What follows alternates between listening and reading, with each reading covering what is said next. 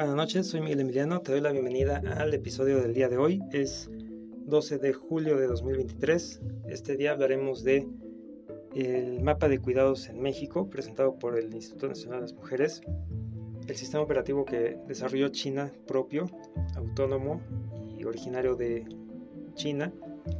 una nota sobre las noticias y la creciente tasa de desconfianza en los medios de información y en las redes sociales por parte de la sociedad mexicana, el tema de un terrorista del Estado Islámico que pasó por México y ya fue detenido, un tema de un agricultor canadiense que perdió un juicio por un emoji en una controversia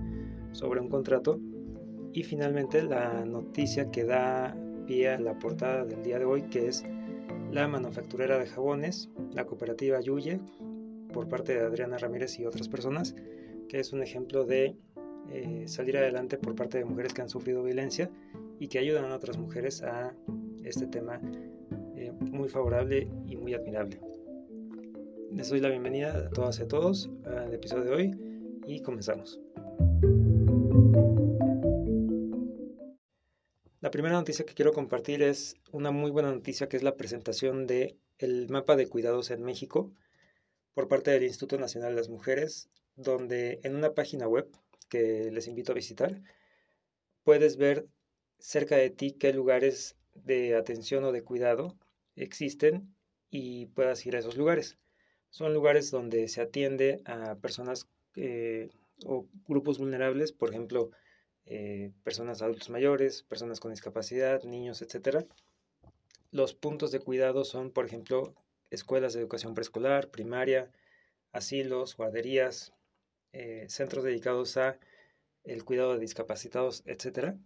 Y pues bueno, qué bueno que da eh, esta página visibilidad a estos centros que tal vez cerca de ti exista alguno y no lo sabías, o a dónde vas ya sea a trabajar o a vivir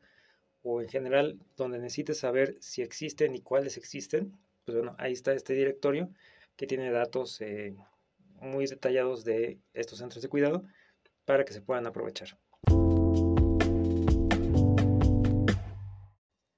La siguiente noticia que quiero compartir se trata del sistema operativo que desarrolló eh, China, propio, originario de ellos, para usarse en equipo de cómputo y también en eh, teléfonos móviles que se llama Open Killing 1.0 y este lanzamiento de sistema operativo pues se busca que reemplace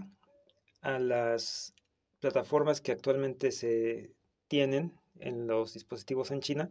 que desde luego son eh, Microsoft Windows, Android, Apple, etcétera. Y pues bueno, esto yo considero es como parte del avance de la soberanía de China y también del grupo de países que están cercanos a ella para incluso retomar su eh, autodeterminación en el entorno digital, más aún por la creación de este sistema operativo en el cual ellos tengan la tranquilidad de ser autosuficientes en cuestiones de eh, electrónica y computación y no tener injerencias o riesgos por parte de los proveedores de sistemas operativos que son desde luego eh, occidentales en el contexto de todas estas polémicas que también se dan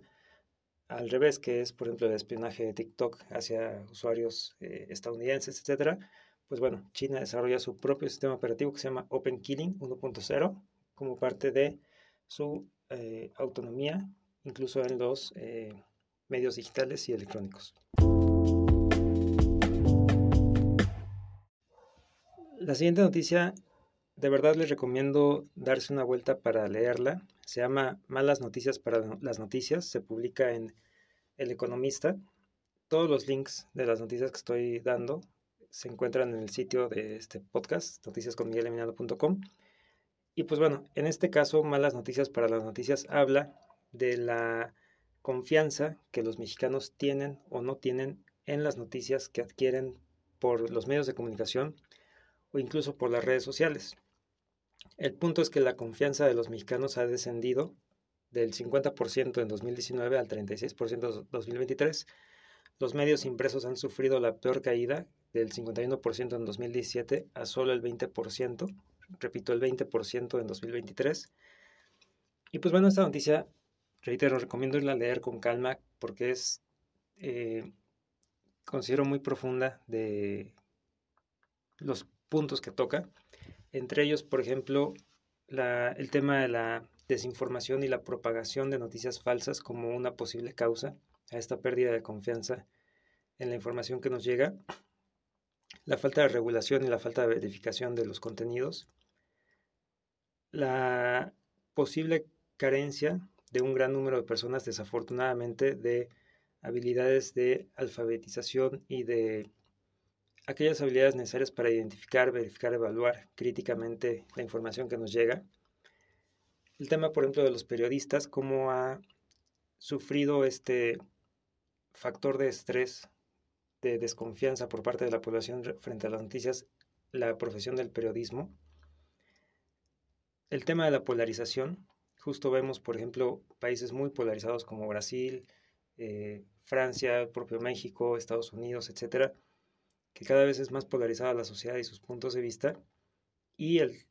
de la mano de esto, el tema de los algoritmos de las redes sociales y de los buscadores, etcétera,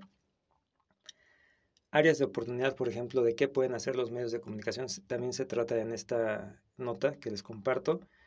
En síntesis es ser más transparentes, admitir, corregir errores, ser más abiertos, eh, proporcionar información sobre el proceso de recolección y verificación de datos que aportan, etc. Un tema muy importante que me llama mucho la atención es la, el riesgo que existe por la disminución de ingresos publicitarios por parte de las organizaciones de noticias que esto pues les restringe un poco en su capacidad de contratar periodistas profesionales o de investigación, críticos, etc. Y esto, disminución de ingresos, pues evidentemente es por la irrupción de otros canales como son las redes sociales, que ahí se va la publicidad o el gasto de publicidad, pues bueno, las empresas de noticias pierden este margen o este, esta porción de mercado. Y termina con una frase que creo que vale la pena retomar, que es, tanta noticia falsa de violencia y confrontación ya está cobrando factura en los valores importantes del periodismo, que es la credibilidad y la confianza, y esa también es una mala noticia. En síntesis es el tema de que esta desconfianza eh, por parte de la sociedad, por todos los factores que se pueden analizar, afecta en el en la labor de periodismo, que tradicionalmente debería de ser de confianza, uno debería confiar en la persona que le está informando y pues bueno, en este caso por muchos factores se está erosionando esa confianza y no solamente en el periodismo, sino también en las redes sociales, propiamente en los contenidos que nos llegan por redes sociales, que no están en la mayoría de los casos revisados de ninguna forma, pues bueno, entonces, le recomiendo mucho leer esta noticia de El Economista, que reitero, el link o el enlace de esta nota está en, el, en la página de este podcast y se llama Malas Noticias para Noticias, publicada en El Economista. La siguiente noticia trata de la detención de un reclutador del Estado Islámico, este grupo terrorista, que se realizó esa detención en la ciudad de Barcelona por parte de la agencia de la Policía Nacional de España, perdón. Y lo particular del caso es que ese reclutador del Estado Islámico procedía de México, es decir, se encontró al menos un momento o algunos momentos en el territorio nacional sin ser detectado. Desde luego tenía este terrorista una o presunto terrorista una orden internacional de detención. Y bueno, lo interesante del caso es que tal vez nunca hay, o bueno, muy pocas veces, noticias de casos de presencia de terroristas en nuestro país. Y en este caso, pues sí lo hubo. Al menos está confirmado que este presunto terrorista pasó por territorio nacional. No se saben, evidentemente, las actividades que pudo no haber realizado, pero vale la pena decir que existe un documento que se publica cada cierto tiempo que es la Evaluación Nacional de Riesgos, donde uno de los riesgos a analizar es justamente el terrorismo. Evidentemente, la tradición en México o los antecedentes en México nos habla de que no hay un gran riesgo de terrorismo, ya sea de actividades de terrorismo en México o financiadas por México o de México hacia otros países, pero bueno, llama la atención que en este caso sí haya pasado un presunto terrorista con orden internacional de detención del Estado Islámico por eh, nuestro territorio nacional. La siguiente noticia trata de los juicios o los casos legales que nos gusta analizar en este podcast. Y en este caso es la situación de un agricultor canadiense que perdió un juicio porque aceptó un contrato con un emoji de un pulgar hacia arriba y pues bueno, eso tuvo consecuencias legales. En este caso, por medio de mensajes electrónicos,